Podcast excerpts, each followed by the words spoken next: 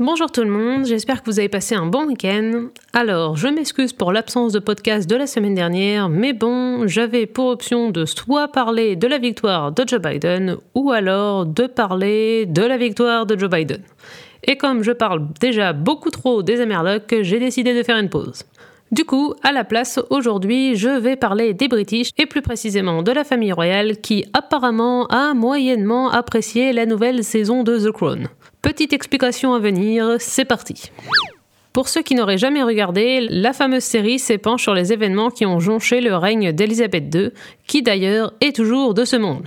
Elle est increvable. La madame en est quand même à sa 65e année en tant que monarque, a vu défiler 14 premiers ministres et a géré un bon paquet d'emmerdes. Les premières saisons de la série nous font découvrir les joies d'être un membre de la famille royale et franchement, ça donne pas envie. Entre le frangin du paternel, forcé d'abdiquer pour pouvoir épouser une américaine divorcée, Bon, et un peu aussi parce que le monsieur avait des petites tendances nazies quand même.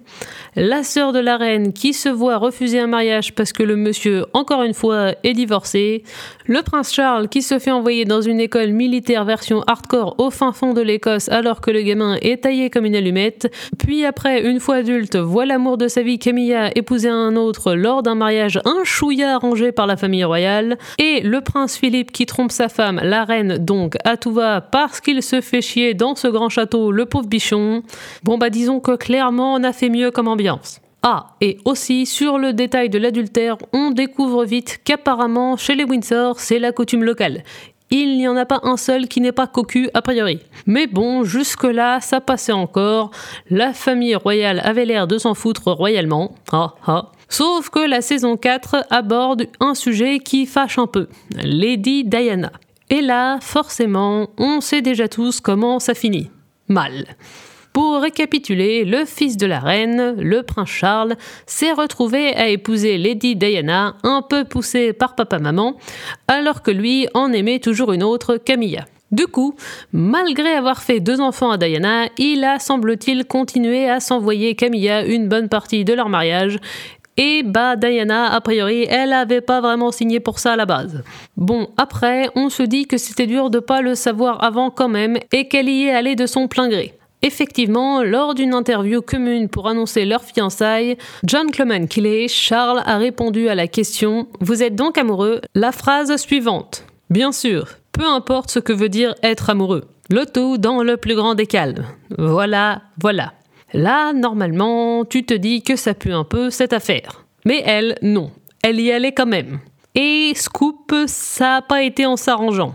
Tout ça a évidemment fini en divorce et malheureusement par la mort de Diana. Bon, alors cette partie-là, les paparazzis sont ceux à blâmer clairement.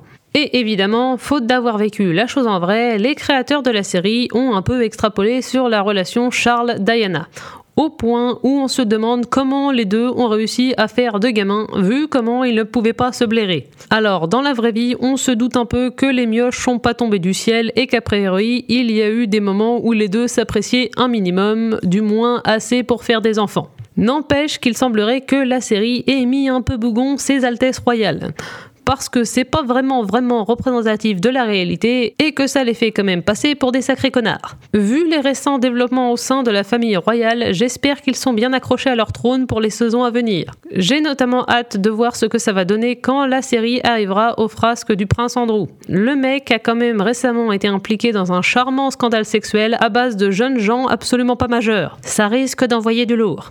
Voilà voilà, c'était tout pour aujourd'hui, j'espère que ça vous a plu, je vous dis à lundi prochain pour de nouvelles aventures. Bye bye.